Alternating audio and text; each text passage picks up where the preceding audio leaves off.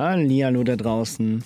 Mit diesem neuen Format wollen wir euch und uns in die Aktualität des Film- und Fernsehens entführen.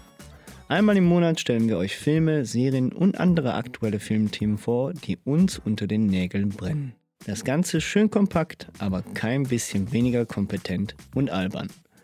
Somit viel Spaß und Folge ab!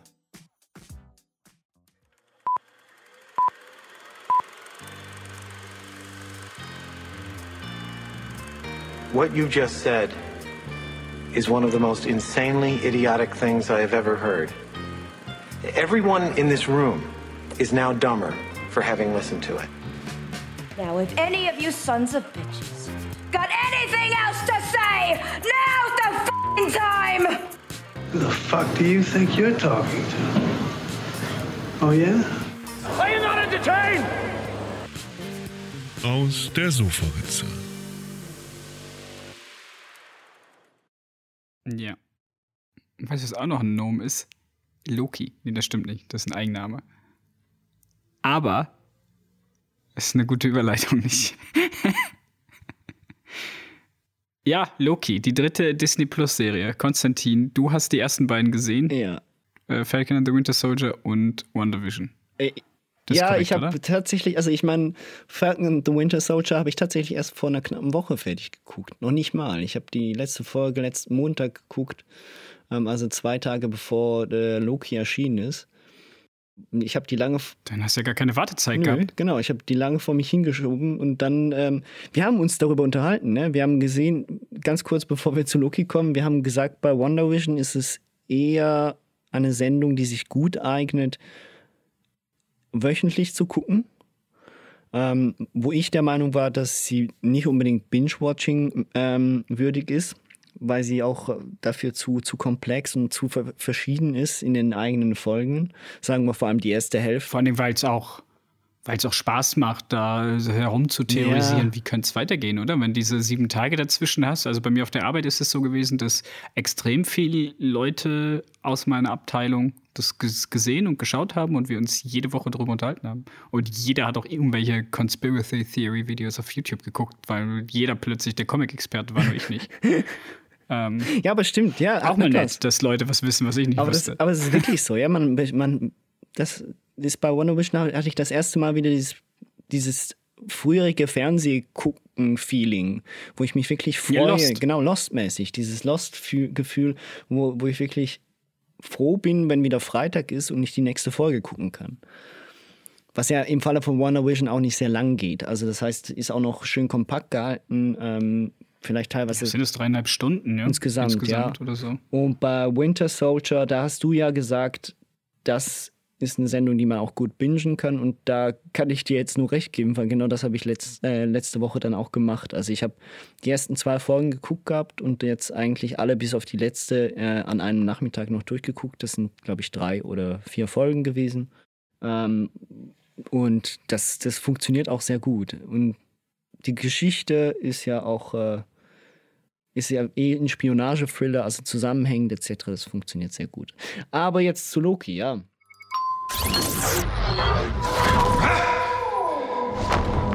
I know what this place is. The timekeepers have built quite the circus. And I see the clowns are playing their parts to perfection. Big metaphor guy. I love it. Makes you sound super smart. I am smart. I know. Okay. Okay.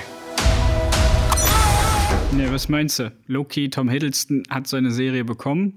Äh, das ist ja, um jetzt, ich will, gut, das ist die erste Folge. So viel spoilern können wir nicht. Ich meine, es gibt sechs, wenn ich es richtig im Kopf Ich habe. glaube auch, ja. Also wir sind schon eigentlich schon wieder fast durch. Das ist das, was mich eigentlich am meisten aufregt. Eine von sechs Folgen. Das klingt für mich immer so wie, ah, scheiße. Wenn man nicht die nächste geguckt habe, habe ich ein Drittel geschafft. Ähm, und deswegen, ähm, ja, weiß ich noch gar nicht, wenn wir jetzt noch mal bei den, bei den Thematik bleiben, kann man das bingen oder nicht? Ob Loki bingebar ist oder nicht, weil die halt noch nicht fertig ist. Aber was meinst du zu der Serie, zu der ersten Folge? Ja, Also ich glaube, Loki könnt, geht auch so ein bisschen vom Stil her wieder mehr Richtung Wonder Vision. Also das heißt eben, ich glaube, sie ist nicht wirklich binge, äh, sie, man könnte sie bingen wahrscheinlich so. Ähm, sie erzählt eine kohärente Geschichte, wo ja der Stil wahrscheinlich gleich bleibt. Und trotzdem bietet sie aber ja viel Material, wo man sich Gedanken darüber machen kann, was jetzt genau alles passiert. Jetzt auch nach der ersten Folge. Ähm, ich finde sie super. Also vom, vom Stil her, von dem, wie sie aufgebaut ist. Ich bin eh ja schon ein Fan von, von der Figur Loki und ich mag Tom Hiddleston sehr. Es ist halt so, der Style, das Gefühl, die Atmosphäre, die rüberkommt bei der Sendung, die ist so, die ist halt einzigartig, klar, soll sie auch sein. Und doch ist sie nicht man merkt halt trotzdem, es ist trotzdem unterhaltsam. Es soll trotzdem so eine Art Marvel-Geschichte sein halt. Was du bei Wonder Vision teilweise, zumindest in den ersten Folgen, ja nicht wirklich hattest. Das war da halt wirklich auch teilweise so, wie will man das sagen? Äh, Nostalgie-Porn ähm, und allgemein für, für, für Film- und TV-Kenner einfach mega geil, weil du lauter Easter Eggs gesehen hast und äh, das auch aus cinematisch, äh, aus, aus äh, äh, cinematischer ähm, Sicht halt wirklich auch analysieren konntest. Ne? Und das hast du bei Loki halt jetzt nicht. Aber dafür ist das Ganze so schräg aufgebaut, ähm, dass es dich einfach wundernimmt, okay, in was ist er jetzt da reingeraten und was soll das jetzt bedeuten? Und es steckt sehr viel dahinter, habe ich das Gefühl, nicht? Ähm, ja, ja. Äh, ich finde, ähm, um, um ein paar Beispiele aus der, also um mal ganz kurz anzureißen, äh, in Endgame gab es ja die Loki-Version aus der Vergangenheit quasi, die den Tesseract sich schnappen konnte durch ein Missgeschick im Plan der Avengers und ist dann ja abgehauen. Und um den Loki geht's, weil der Loki der normalen Avengers-Zeitlinie, äh, Spoiler für alle Leute, die ja, wurscht, der ist tot. Und äh, der andere halt noch nicht. Und der ist jetzt zu TVA, zur Time Variant Authority. Ähm, oder Agent Authority, glaube ich. Ja. Äh, das ist so eine quasi eine sehr, sehr bürokratische Welt zwischen den pa Universen, zwischen der Zeitlinie, die sich so eigentlich, wo man nicht weiß, ist sie jetzt Teil der Zeitlinie, ist sie irgendwo und wenn sie irgendwo ist, könnten sie nicht auch irgendwo hingehen, damit sie das lösen. Naja, es ist auf jeden Fall viel Zeitreise- und Multiversum-Kram, was ja auch alles darauf hindeutet, äh, ein großer, großer Punkt zu sein in dieser neuen Marvel-Saga, oder? Es gibt ja dann The Multiverse of Madness, im Spider-Man-Film gibt es ja die Gerüchte, dass dort viele verschiedene Varianten kommen und dass der Tom Hiddleston dann auch so ins Sony-Universum übertragen wird. Der hat ja seine Verträge auch weg. Also der muss noch einen Film machen und dann ist der Vertrag zwischen Sony und Marvel erledigt. Ja. Also den werden wir wohl danach auch nicht mehr sehen. Der wird dann mit Venom zusammen rumgeistern, wenn das erfolgreich wird. Mm. Aber das ist eine andere Geschichte. Und worauf ich hinaus wollte, ist diese TVA. Äh, erinnert mich ganz stark an so äh, Aperture Science aus Portal oder so ein bisschen aus Control. Genau, das aus dieser, extrem. aus dieser, aus dieser bürokratischen Sache, weißt du, es ist so ein bisschen sehr, sehr humorvoll. Es hat so ein bisschen was von diesen äh, Romanen von, ähm, Gott, wie heißen die? Scheibenweltromanen. Ja, von Terry Pratchett. Ähm, genau, es ist so ein bisschen halt diese viel zu, also dafür, dass da wirklich Leute aus der Zeitlinie gelöscht werden, ist das alles viel zu casual.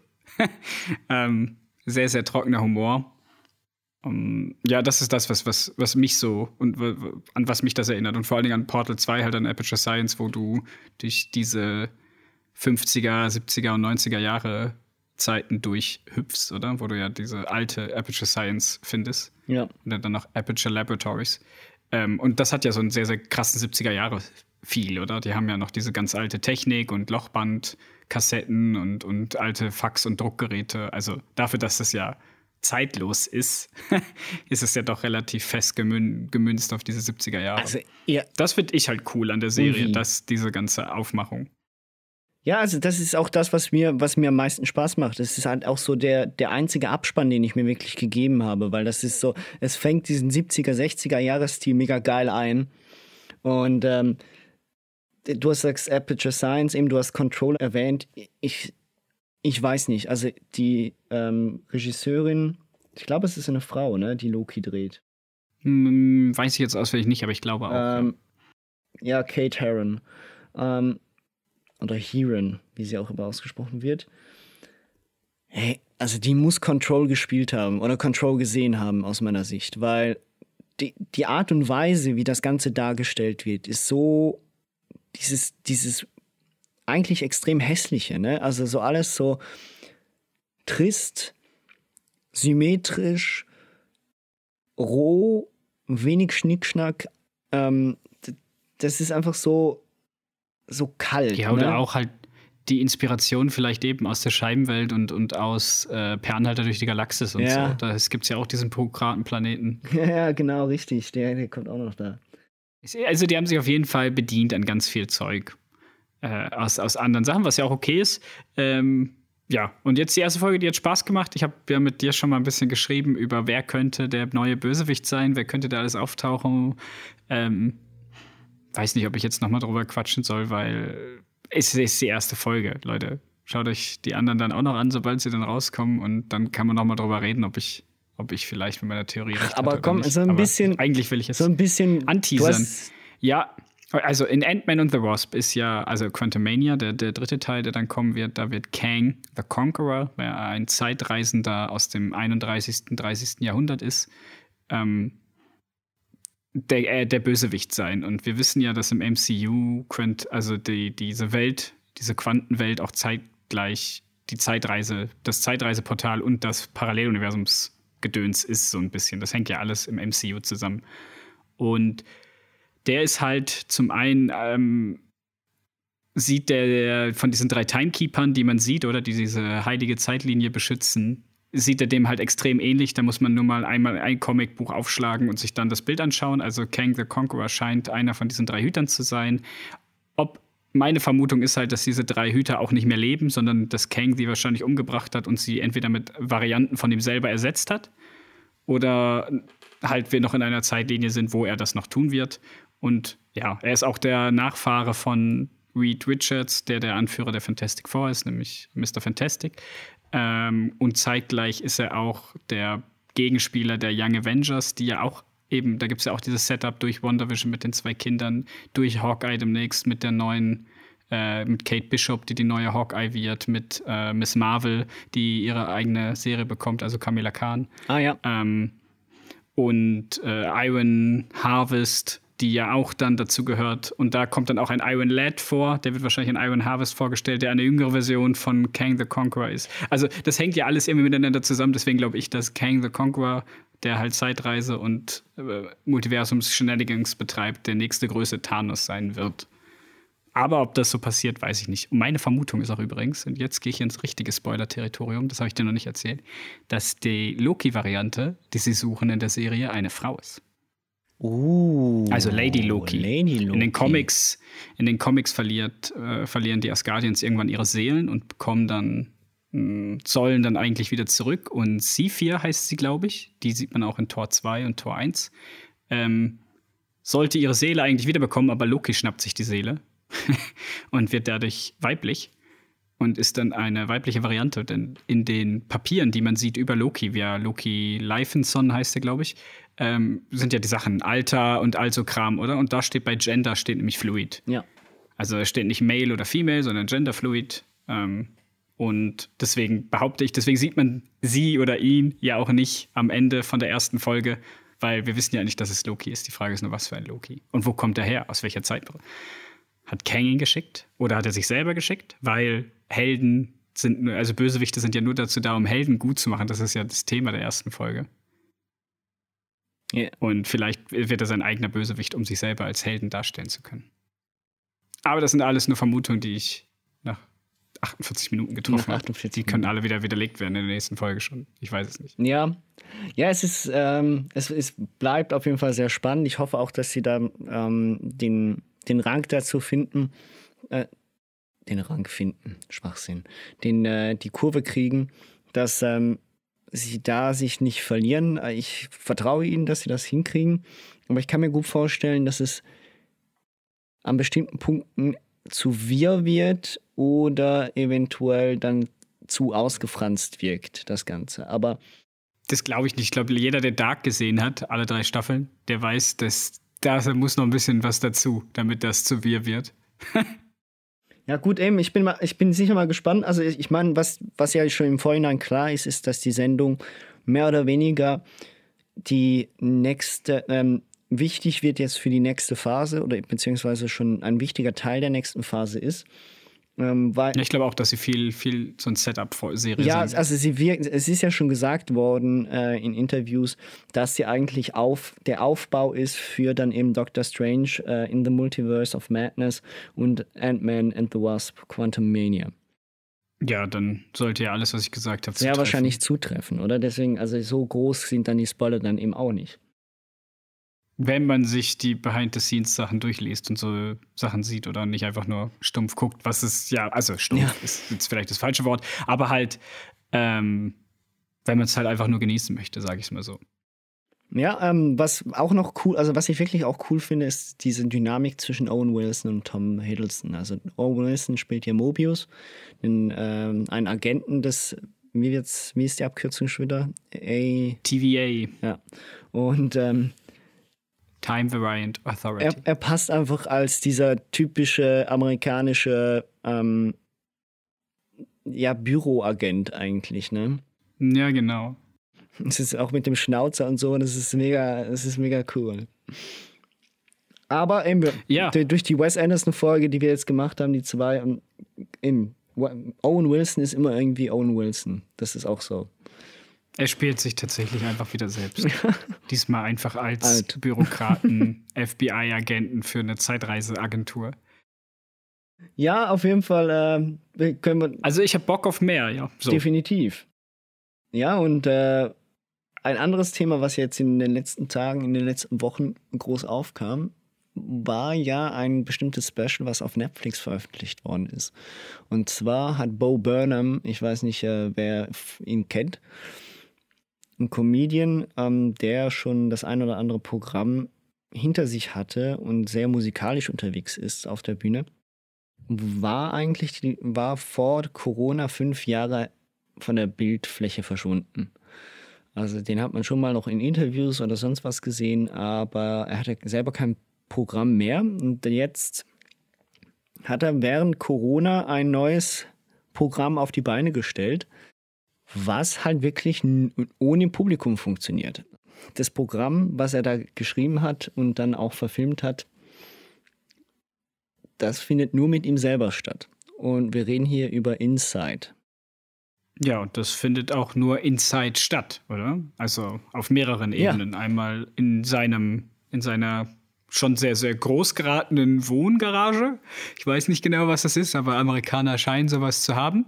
Gerade Leute, die Geld haben. Ich meine, er hat ja auch einen, einen sehr guten Film gemacht und, und war jetzt noch bei einem Oscar-prämierten Film mit dabei. Also es ist ja nicht so, als hätte er nichts gemacht fünf Jahre lang, sondern er hat einfach keine Stand-up-Specials mehr gemacht. Wobei wir auch schon mal darüber geredet haben, dass wir beide finden, dass das eigentlich weniger Stand-up-Specials sind, sondern mehr Musicals. als mehr irgendwie mehr Musicals oder Programme im Sinne von Theaterstücken ja. oder Selbstinszenierung. Ähm, was ja Stand-up im Prinzip ist auch Selbstinszenierung. Aber Stand-up ist halt, du gehst auf die Bühne und erzählst einen Witz, einen Witz, einen Witz, einen Witz. Und wenn es ein gutes Stand-up ist, dann kommt am Ende noch eine moralische Keule. So. Und er macht halt sehr viel Musikalisches, hast du gesagt. Äh, und zweitens Insight, weil ich zumindest das Gefühl hatte, dass das weniger, dass Teilsachen weniger gespielt sind, so, die man über ihn erfährt und die er über sich selber sagt.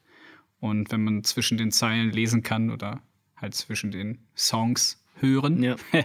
dann ähm, merkt man das eigentlich auch, dass da doch jemand äh, mit dieser Isolation und und all dem zu kämpfen hat. Und dabei spielt es auch dann gar keine Rolle, wie finanziell gut betucht jemand ist. Also, das wissen wir auch aus der Vergangenheit, dass das anders enden kann. Ja, und es, also ich meine, das ist auch definitiv der Fall. Also es, man, man merkt dem Ganzen an, dass es sehr intim ist an bestimmten Stellen, äh, wenn nicht sogar komplett. Also es, er, er schafft eine Intimität innerhalb dieses Programmes, in dem man ja nur ihn sieht. Und in dem man wirklich auch sieht, wie er alles aufstellt, wie er sich, wie er die Kameras einstellt, etc. Und man, man kriegt diese Intimität und diese Angst von ihm auch wirklich mit. Angst davor, ähm, zu, zu, zu, zu, zu failen, Angst davor, etwas abzuschließen, Angst davor, ähm, vor Leuten zu sein und gleichzeitig aber auch Angst davor, alleine zu sein. Und ganz am Schluss des, äh, des Specials ist ja auch groß und fett äh, eine Information dazu, dass wenn Leute sich ähm, nicht gut fühlen, psychisch, oder jemanden kennen, der sich psychisch nicht gut fühlt, unbedingt ähm, sich an bestimmte Stellen gewendet werden soll. Also es ist schon auch. Ich glaube, das ist sogar mittendrin, oder? Das nicht am Ende. Doch, doch, er macht das Aber in der Mitte. Ja. In der Mitte hat er ja dann diesen, diesen schrägen Einspieler, der ist ja wirklich absolut. Ja, don't kill yourself. Wo, ja. wo, wo er sich selber zuguckt dabei, wie jemand, wie er sich sel wie er selbst probiert zu erklären, don't kill yourself, aber keinen Grund dazu findet, warum man sich eigentlich nicht umbringen sollte. Das ist ja das, nee, sondern eigentlich, sondern man macht es ja nicht. Man macht es einfach nicht. Insbesondere in erster Linie eigentlich wegen anderer Leute. Aber er findet keinen Grund, warum man sich nicht selbst umbringen sollte, wegen seiner selbst. Und das ist so, das ist eben, das sind so diese Momente, in denen dieses Special von dieser satirischen gesellschaftlichen Spiegelebene auf eine unglaublich tiefe ähm, menschliche Ebene gerät, wo du auch selbst dich drin finden kannst teilweise und auch merkst, dass das eigentlich nicht lustig ist. Ähm, jetzt, jetzt, ja, das ist Humor, ist wieder Geschmackssache. Nein, dass, dass es eigentlich nicht lustig ist, aber wir lachen halt darüber teilweise. Das ist ja, er fängt ja schon nur damit an. Also ich meine, man merkt es vielleicht, man merkt es vielleicht mir an. Also ich finde dieses, ich finde das Special absolut bombastisch. Also ich, ich will's, ich habe es gestern auch noch gleich noch mal mit der Freundin, ich habe ihr davon erzählt und gleich noch mit, mal mit ihr angefangen. Ähm, und ich werde sicher auch noch ein drittes und ein viertes Mal angucken. Weil die, die Themen, die er behandelt, sind grandios, die Songs sind sowieso Bom Bombe, ähm, aber wie er halt eben diese, diese Ernsthaftigkeit hinkriegt und doch immer wieder diese durchbrechen möchte, weil sie nicht angenehm ist für niemanden. Für ihn am allerwenigsten. Also es fängt ja nur schon damit an mit dem ersten Song, wo er spielt und gleich die Lache ein, äh, einspielt, oder? Obwohl er darüber singt, wie scheiße die Welt ist gerade. Also dass alles eigentlich am Arsch ist. Ja, aber das ist ja schon immer Bob Burnham gewesen. Das ist ja jetzt nicht speziell dieses Programm. Aber er hat ja auch schon, er hat ja auch schon mal einen Song gehabt, der heißt äh, Kill Yourself, wo er halt sagt, wenn du, also eigentlich muss man sich nicht umbringen, mhm. aber wenn du halt auf die Songs anderer Leute hören musst, um dich nicht umzubringen, dann bring dich bitte um. Toughest problems don't have simple answers. You shouldn't just be brave, you shouldn't just roar, you shouldn't kill yourself. But I understand that it's a sensitive subject and you're probably just hearing me say that, and I've dealt with, I don't want to be incensed. Look, I sound unempathetic. I sound mean and rude. Suicide is an epidemic, and I don't want to be misconstrued. Signs of depression go overlooked. So if you're depressed, then you need to book a therapy session. Talk about your depression and let a professional hear it. But if you search for moral wisdom in Katy Perry's lyrics, then kill yourself. It won't be painful if you are able to give a little kiss to an oncoming train. You'll kill yourself. It's over. So, ähm, also klar, also ich fand das, um es hier jetzt zu sagen, ich finde das Special auch grandios. Ich habe es nicht bewertet, weil ich Comedy Specials nie bewerte. Nee. So im Letterbox, falls das jemand gesehen hat und sich gewundert hat, oh mein Gott, warum hat er da keinen Stern gegeben oder fünf? Ja, weil ich finde, Humor ist, ich habe das, ist ein ganz anderes Thema. Ich mache das fast jetzt nicht auf. Ähm, aber äh, du hast gesagt, äh, er geht noch in eine tiefere Ebene, dass er dann halt auf diese Psychoebene geht. Äh, ich würde das gar nicht so formulieren, sondern ich würde sagen, er arbeitet sich einfach von der Gesellschaftskritik zur Individuumskritik durch und wird halt am Ende sehr persönlich mit dir und ihm selbst und am Ende halt nur noch mit ihm selbst. Und dass das eigentlich, ich glaube, für ihn mehr Therapie war als alles andere. Das glaube ich auch. Und hoffe, dass das nächste Bühnenprogramm von ihm, sofern es dann demnächst wieder stattfinden kann, ähm, nicht wieder normaler wird, weil seine Bühnenprogramme sind nicht normal und normal gibt es ja auch in der Definitionsart und Weise nicht, aber wieder was anderes wird und dass das jetzt nicht der Standard von ihm ist, weil ich finde das schon sehr, sehr, also ich finde es sehr speziell und ich finde es sehr stark und ich finde es sehr gut, das Special. Mir persönlich hab, am meisten haben mir halt die Internet-Meme-Verarschen von ihm gefallen, muss ich halt sagen, weil sich halt auch vieles heutzutage ja online abspielt. Ob es jetzt irgendwie äh, die Twitch-Community ist, die da ein bisschen reingelegt wurde, zusammen mit der Gesellschaftskritik, die dahinter steckt, oder ob es die Instagram-Gemeinschaft ist mit dem Song äh, White Women. Nee, White Instagram Women, keine Ahnung. White ähm, Women's Instagram. Genau, White Women's Instagram, was ja Genial also ist. die Bilder, die, wie lange der dafür gebraucht haben muss und das alles und das so zu filmen und, und die Bilder zu schaffen und was auch teilweise für, für ein Aufwand sein muss, nur damit es da drei Sekunden in dem Video dann drin ist, wenn er, wenn er wirklich alles alleine gemacht hat, oder? Mhm. Ähm, dann echt krass. Der und, Aufwand ist äh, absolut Wahnsinn.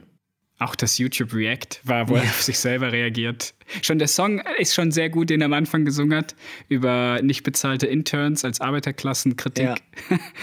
Und dann sich dazu selber darauf zu reagieren und dann darauf zu reagieren, wie zu reagieren und, und, darauf ja, zu reagieren ja. und darauf zu reagieren, bis du dann, bis du dann immer gar nichts mehr verstehst und er selber auch sagt, ja, yeah, that was my reaction to how I reacted to myself. Ja, auch nicht mehr möchte, ja. Ja, bezüglich dem Twitch-Special, ähm, also dort, wo er eigentlich mehr oder weniger einen einen Stream, ein Let's Play macht, ne? Genau, er macht eine Live-Show, wo er quasi ein Spiel spielt und zwar spielt er sich genau, selbst. Genau, richtig, er spielt sich selbst und dann finde ich geil. Er heult ja eigentlich nur in dem Spiel, ne? Und ich finde mhm. ja geil, um, yeah, I think um, it's fucking boring.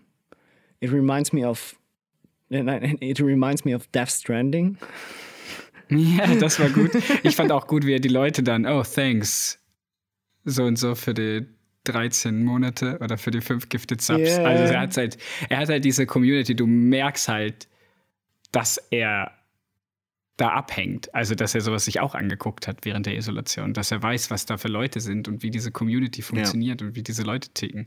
Und das finde ich halt spannend. Natürlich sind auch die anderen Sachen eben über dieses, ähm, über das Psychologische und, und diese, dieses, die Depression die er scheinbar hat und, und auch die Angstzustände, Panikattacken ja. bei seinen Specials, äh, eine sehr, sehr, also das ist ja das, was dann eigentlich das Special über eine normale Special hinaus Absolut. Und wo ich dann eben auch sage, ähm, wo wir sagen ja allgemein schon eben immer Special, es ist schwer, Bo Burnham als, als nur Comedian darzustellen und auch seine Programme.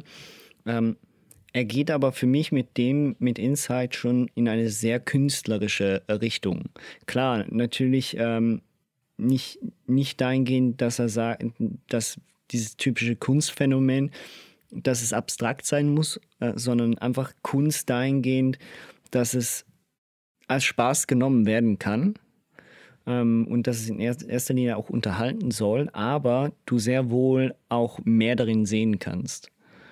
Ähm, und dass es wirklich auch, dass es eigentlich durchgehend auch immer wieder ernste Phasen gibt und ernste Thematiken ähm, gibt, die er auch anspricht oder was er ja auch immer macht, klar, auch in seinen anderen Specials. Aber hier natürlich im Rahmen mit dem ganzen anderen erst recht ernst wird. Ja.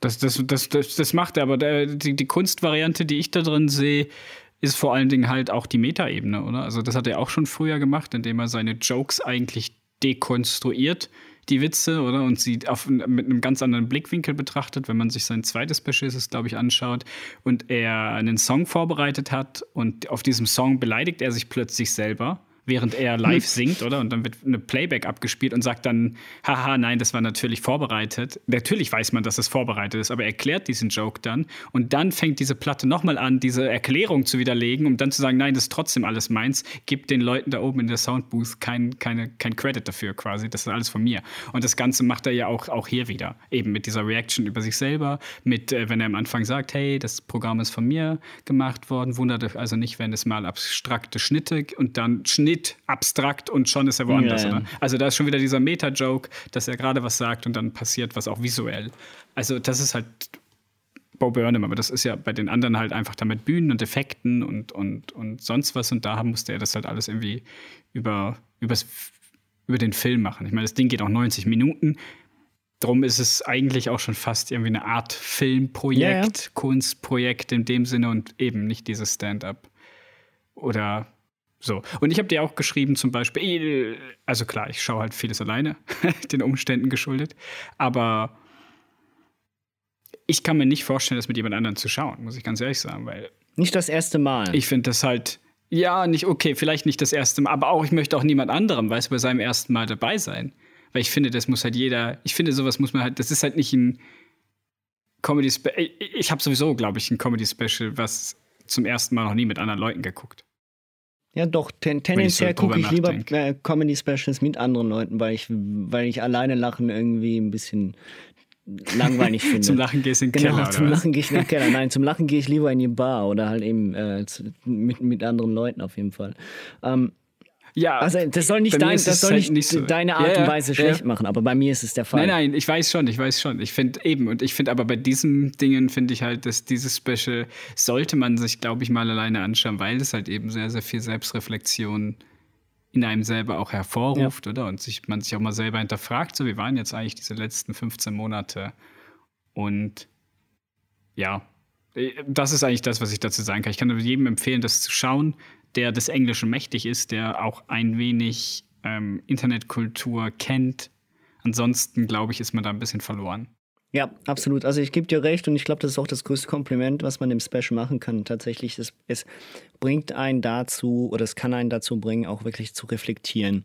Ähm, insbesondere eben diese doch schweren äh, Monate der, der letzten, ja, der letzten Jahre. Und ähm, noch ganz kurz, eben auch aus cineastischer Sicht, also aus, aus rein theoretisch, wie er den Stil der verschiedenen Genres und äh, der Sachen einfängt. Also eben bei den Instagram von, von einer weißen Frau zum Beispiel oder halt auch ähm, beim FaceTiming with my mom, natürlich, wo er schlauerweise dann die, die Ratio des Bildausschnitts natürlich auf Handygröße mach, ähm, ähm, schrumpfen lässt. Ja, genau, es ist dann hochkant. Richtig, ne? Also das heißt, nicht nur aus musikalischer und aus Metaebene ist es extrem genial gemacht, sondern es ist auch wirklich aus filmischer Sicht dafür, dass er nur eine Kamera hat und ähm, ein Raum wirklich gut gemacht. Es scheinen mehr Kameras als eine ja, gewesen ja, zu sein. Ich, ich glaube, aber, aber ja. ich glaube auch, dass er nicht, dass er auch nicht komplett alleine war teilweise. Also er, teilweise zoomt ja auch die Kamera mit rein, da muss jemand anders gewesen sein. Naja, das kann auch über einen Dings funktionieren, über automatischen Dolly und so. Äh, und er kommt ja aus der YouTube-Szene Ja. ursprünglich. Er hat ja früher schon Vlogs und alles gemacht. Also ich traue ihm da wirklich zu, dass er das komplett alleine gemacht hat. Und er hat sich ja auch nicht rasiert während dem Ganzen. Du siehst ja auch wirklich, Ja. dass es nicht innerhalb von irgendwie sechs Wochen gemacht wurde, sondern dass er da teilweise, also dass er da wahrscheinlich elf, zwölf, 13 Monate, ich habe es nicht nachgelesen, wie lange er dran war, aber dass er sicher das ganze Jahr immer wieder mal Ausschnitte dafür gemacht hat oder auch vorbereitet und sonst was. Also ja, und was ich halt auch noch sagen würde, jetzt wo du es gerade ansprichst mit der Musik, äh, Songs sind alle Banger, wie Absolut. man heutzutage sagen würde. Und der ist musikalisch, also sein, sein Gesang und seine Stimme ist so viel besser geworden Ja, als das ne? von, von den ersten beiden Specials. Also der hat sich da unglaublich weiterentwickelt. Was kann der Typ nicht? Der kann Filme machen, der weiß, wie er sich selbst in Szene setzen muss, der hat Humor, Er der kann Schauspielern. Das ist, Er macht einen ein das bisschen, ist so sauer. ein bisschen. Das nicht, nein. Aber ich finde, ich, was mich, was ich, wo ich das gesehen habe, das Projekt, habe ich gedacht, weißt du, was eine richtig geile Ko so eine Kollaboration wäre zwischen Childish Gambino und ihm? Oh, das wäre sehr interessant. Weil die, die beiden, das, er ist ja auch so ein Tausendsasser. Und ich glaube, die beiden könnten wahrscheinlich was richtig Cooles, politisch, gesellschaftlich, kritisch und Aktuelles auf die Beine stellen. Ja. Warum hat die beiden noch keiner zusammengeholt? Das ist eine gute Frage. Naja, wird sich dann irgendwann zeigen. Mal gucken, was Bo Burnham als nächstes macht. Und vor allem, was auch Childish Gambino als nächstes macht. Genau, und was ich nämlich als nächstes machen werde, ist wieder ins Kino gehen. Uh, nette Überleitung. Ich weiß, ich, ich, das kann ich. Überleitung äh, 0, Nikolai 1. Und, ähm, aber noch nicht jetzt, weil du kennst mein Problem mit der jetzigen Kinolandschaft. Abgesehen von unserem netten Kulturkino hier in St. Gallen. Äh, es läuft halt alles nur auf Deutsch. ja. Und es läuft alles nur das, was ich schon gesehen habe. Jetzt kommen die ganzen Oscar-Filme. Ja, Jetzt kommen die ganzen Oscar. Ähm. Obwohl, jetzt kommt der einzige, jetzt die Woche ist Nobody erschienen, den würde ich doch gerne gucken. Darauf hätte ich schon echt Bock. Ja, auch da, hey, den würde ich auch noch gern sehen, aber auch da habe ich dann lieber die äh, Originalstimme von ihm, weil ich sie so gerne habe. Ja, gut, das findest du bei jeder Person. Aber gut. Ja, das ist auch ein äh, total valides Argument. Das ist es auch. Das ist, das ist auch Geschmackssache und so. Ich gewöhne mich halt daran. Ich finde das nicht ganz so schlimm, je nach Film. Aber bevor ich am meisten Angst habe, jetzt wo wir von Kinoöffnung reden, dass es vielleicht in unserer Stadt eine Kinoschließung geben wird. Ja, das kann ich mir gut vorstellen, ja. Das, äh, Weil vor drei Jahren äh, hat ja schon mal das, das, das Rex, Rex aus der Sommerpause auch nicht zurückgeholt. Und das Skala soll jetzt offiziell, oder zumindest laut den letzten Medien, zum, zur Sommerferienzeit der Schüler wieder aufmachen. Das wäre dann der 11.7. Ja. Oder so, der 12. Wenn das dann nicht aufmacht, dann, äh, dann wissen wir, was los ist. Ja, es ist halt. Dann sieht es scheiter aus. Dafür, dass St. Gallen mal 17 Kinos hatte, haben wir jetzt einfach nur noch drei. Gut, aber 17 Kinos ist auch absolut krass, ne? Gut, davon waren noch irgendwie, glaube ich, vier, sechs Kinos. Ja, vier, sechs Kinos und irgendwie fünf Kulturkinos. Ja, ja, all das Zeug. Auf jeden Fall, ich war ja jetzt schon mehrfach im Kino, ähm, weil mich ja auch das, äh, die deutsche Synchro nicht so groß stört, je nach Film es ist schon schön, wieder da zu sein. Das ist, es macht halt schon wirklich was aus. Klar, Logo, du hast noch eine riesen Soundanlage zu Hause, da vermisst man es noch ein bisschen weniger, das verstehe ich. Fast gar nicht. Aber es ist halt schon, es ist was komplett anderes. Es ist, ich habe wirklich den ersten Film, den ich geguckt habe, war den unsäglichen Wonder Woman 84 äh, aber selbst der, ich meine, mit dem Sound, mit den großen Bildern und so, das macht dann halt trotzdem Spaß. Das ist dann, es gibt dir Emotionen, die du zu Hause beim Film gucken so nicht kriegst. Und äh, ich bin echt froh, dass es wieder, dass wieder ein bisschen Normalität herrscht. Jetzt seit 31. Mai darf man ja sogar wieder essen und trinken innerhalb des Kinos. Das kann für den einen ein Vorteil sein, die anderen finden es nervig. Ich finde es blöd, dass es jetzt wieder Pausen gibt in der Mitte des Filmes. Ähm, aber es hat schon definitiv was gefehlt. Wir waren ja immerhin zusammen einmal im Kino und zwar Drunk gucken, ne? Also Druck. Druck, wie er so schön heißt. Druck. Auf Dänisch. Ja, das war auch sehr, das war ein seltsames Erlebnis. Also, abgesehen jetzt mal ganz, wir reden ja jetzt über das Kinoerlebnis und nicht über den Film. Äh, mit Maske zwei Stunden da drin zu hocken? Nee. Habe ich auch ehrlich gesagt, weißt du, so, so, äh, also nicht, ich bin absolut kein Maskengegner oder so. Nicht falsch verstehen. Aber ich finde das halt, es ist halt so stickig da drin. Und teilweise dann auch warm und dann lachst du viel, wenn es ein lustiger Film ist und irgendwo. Und da, da konnte man ja nicht trinken, essen. Das heißt, du hast die Maske einfach die ganze Zeit auf. Das hat mich ein bisschen gestört. Ich weiß, es ist jetzt voll erste Weltproblem, Leute. Das weiß ich. Das es, ja, aber ich, ich verstehe, was du meinst. Es stört. Es, weißt es, du, es gibt Leute, die arbeiten zwölf Stunden in so einer Maske richtig. und dafür habe ich großen Respekt. Und ich reg mich ja auch, dass ich, wenn ich ins Kino meiner Freizeit gehe, die aufhaben muss. Aber es ist halt ein bisschen lästig. So. Und deswegen hoffe ich einfach, dass, dass wir das alles bald überwunden haben. Ja, guck mal, haben aber wenn du jetzt vernünftig. Wenn du jetzt ins Kino gehst, dann kannst du ja einfach nur genug Essen und Trinken kaufen. Und dann musst du halt einfach ständig dran sein. Dann geht das. Ja, gut, das bin ich ja eh immer. Wenn ich, ich meine, ja. Also rein theoretisch, das war eh schon so der Punkt, der mir durch den Kopf gegangen ist, als es dann geheißen hat, jetzt darf man ja wieder konsumieren innerhalb den Kinos. Dachte ich mir, ja gut, okay, jetzt trägt keiner mehr die Masken. Jetzt ist die Maskenpflicht. Also eigentlich weg, ist die ja. Maskenpflicht somit weg. Ja, die ist ja bei uns jetzt eh am 28. weg. Ja, gut. In Innenräumen und alles. Also auch am Arbeitsplatz. Ähm, aber ja, das ist ein anderes, anderes Thema. Thema. Eigentlich wollen wir über Kinoöffnung reden. Genau. Ich bin froh, dass Kinos wieder öffnen. Ich hoffe auch, dass unser Kulturkino und das große Cineplex, nein. Cinedom? Cinedome heißt es. Oh, ich bin da. so wenig, ähm, so, so, lange nicht mehr. Weißt du, wann ich das letzte Mal im Cinedome war? Welchen Film habe ich das letzte Mal im Cinedome gesehen? Ich glaube, das war. Fast and the Furious? Black Panther. Black Panther, hast du auf Deutsch geguckt? Mhm. Black Panther habe ich damals, weil die Kollegen den unbedingt gucken wollten. Da bin ich mit denen da rein. Und der lief auch im Skala nicht. Ja.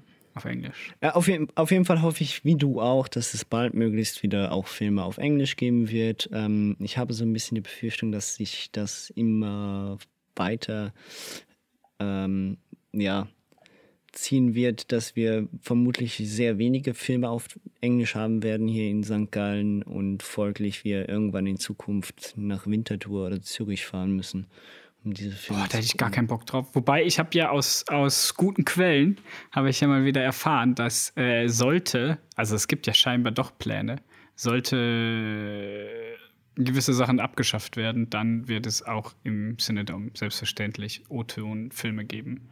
Ja, hoffen wir es mal. Mich kackt einfach die Distanz an. Oder? ja, das, nein, das ist ja auch dann jeweils fragwürdig, ob du extra zwei Stunden Zug fährst für einen zwei Stunden Film. Ne? ne, ich meine im Cinedom. Cinedom. Das finde ich schon, die Distanz finde ich schon Ja, fragwürdig. das geht eigentlich. Da bist du relativ schnell Na, draußen. wenn, wenn ich direkt hier am Marktplatz ein Kino habe, dann muss ich doch nicht noch außer, also am Rand der Stadt. Ans Ende, ans äußere Ende. Und dann ist da nicht mal eine Bar oder eine Kneipe, sondern, also doch, aber halt nur überteuert im Kino Sportbar, selber. hallo? Und nicht. Uh. Bin ich nicht so Fan von, diese ganzen Multiplex-Anlagen, aber da haben wir auch schon drüber geredet. Gut, aber auf jeden Fall hast du das Gefühl, das Kino wird sich so wieder ein bisschen normalisieren in der nächsten Ja. Zeit? Ja, ich glaube oder meine Prognose oder vielleicht auch mein Wunsch oder was ich, was ich irgendwie das Gefühl, das ich habe, ich sag's mal so, ist, dass das Kino wird sich erholen. Es kommen jetzt ja auch ein Kracher nach dem anderen ins Kino. Also vielleicht gibt es dann ein bisschen sogar eine Fatigue, dann wird es sich doch nicht erholen. Jetzt widerspreche ich mir selbst. Aber ich glaube, das Kino wird sich wieder erholen. Ähm, was gestärkt wurde, ist das Streaming-Angebot. Ähm, Definitiv. und was ich hoffe, was beibehalten wird, auch wenn es vielleicht Kinos schadet, ist, dass es vielleicht äh, Parallel-Releases gibt zwischen. On Demand Ähm, und Kino, meinst du? Genau, ja. Ich wünsche, es dass Disney das Plus macht, länger ne? und öfter bei Disney Plus, ja. Weil es gibt dann einfach Sachen, wo ich mir dann denke, oder vielleicht, ja, den gucke ich dann doch jetzt lieber zu Hause. Dafür muss ich jetzt nicht ins Kino. Und dann zahle ich halt, dann lade ich halt nochmal drei Kollegen ein und dann gucken wir dann für 30 Stutz irgendwas. Also, das fände ich halt, wäre mir bequemer. Ich meine, ich habe dafür auch die Heimkinoanlage, wie du es ja gerade Ja. schon gesagt hast, wo das Erlebnis ein sehr ähnliches ist, nur halt ohne das extra dahin fahren und überteuerte Cola und so kaufen. Ja, und gut, äh, ist noch mal schon noch ein bisschen was anderes, aber ja, es kommt nah ran. Ne? Ja, Ich habe ja gesagt, ein ein ähnliches ähnliches. Erlebnis. Äh, auf jeden Fall, da, ich finde das eigentlich, ich glaube, das ist auch die Zukunft, diese Parallel-Releases. Ähm, nicht, dass ich unbedingt ein riesen Fan davon bin, aber ich glaube, damit hat Disney Plus ähm, den richtigen Riecher. Und äh, da wird, glaube ich, auch Netflix und äh, so je nachdem vielleicht auch ein bisschen mitziehen. Ja gut, Netflix bringt ja nur dann was ins Kino, wenn Netflix glaubt, dass es Oscar-würdig Oscar-würdig ist. Das kommt ja noch dazu. damit die, die, damit die einfach da die Nominierung kriegen aufgrund der Technikalie. Technikalia. Ja. Gibt es einen Film, auf den du dich richtig freust? In den nächsten Monaten? Der jetzt ins Kino kommt. Ja, so in den nächsten Monaten. Ja, Fast and the Furious. Nein. Oh Mann. ähm, ich weiß nicht. Also. Ja, Dune, sorry, doch, Dune, Oh, ja. klar. Dune freue ich mich, dann äh, Last Night in Soho freue ich mich drauf. Ähm, der neue Edgar Wright-Film ist das. Ja. Und natürlich ähm, hier, The French Dispatch. Uh. Wobei, das ist jetzt vielleicht auch kein Kinofilm, aber ich freue mich drauf, dass die kommen, oder? So. Aber als Kinofilm, als richtiger Kinofilm, freue ich mich eigentlich auf Dune. Da habe ich richtig Lust drauf. Ja, ich freue mich auch extrem auf Dune, obwohl das geht wahrscheinlich noch eine ganze Weile, bis wir den gucken können. Und, und James Bond natürlich, gell? Uh, ja, dann sind wir definitiv wieder in der Kinowelt gelandet. Ja. Ja, ähm, auf jeden Fall können wir da wieder hoffen und äh, können uns wieder freuen, dann auch in die Säle zu gehen. Hoffentlich ab äh, Sommer dann auch auf Englisch. Mal sehen. Oder Original, im Original. Oder zumindest im Original. Ja, gut, Original egal. kann man, ja, gut, okay. Aber ist ja, gibt's ja in den, im Großkino ja eh nur Englisch oder Deutsch. Und Originalfilme werden halt im Kino so oder so gezeigt. Ne? Ja, aber die haben auch. Also, liebe Grüße ans Kino. Wenn ihr mit mir mal als Programmverantwortlichen diskutieren möchtet, wäre ich dabei. Ähm, ja, gut. Hoffentlich hört jemand zu. Ich gehe ich geh dann, glaube ich, Hoffentlich äh, meldet sich jemand bei Die mir. Frage ist, ob ich dann noch ins Kino gehe, wenn nur noch ähm, japanische und, Amerik äh, und irgendwelche koreanischen Horrorfilme laufen. Da läuft dann ja auch noch was anderes zwischendurch, aber ich habe manchmal das Gefühl, Es ist Kulturkino, ne? Also nicht vergessen. Das heißt, äh, sie nehmen sich natürlich kulturelle Themen und folglich suchen sie sich dazu die Filme aus. Das ist ja auch vernünftig und in Ordnung, aber sucht euch doch Filme aus, die auch mich interessieren. Ich bin ja wohl wichtig. Ich bin ja wohl wichtiger als andere Kunden. Das stimmt. Unsere Meinung ist die wichtigste ähm, und unser Filmgeschmack ist der einzig wahre.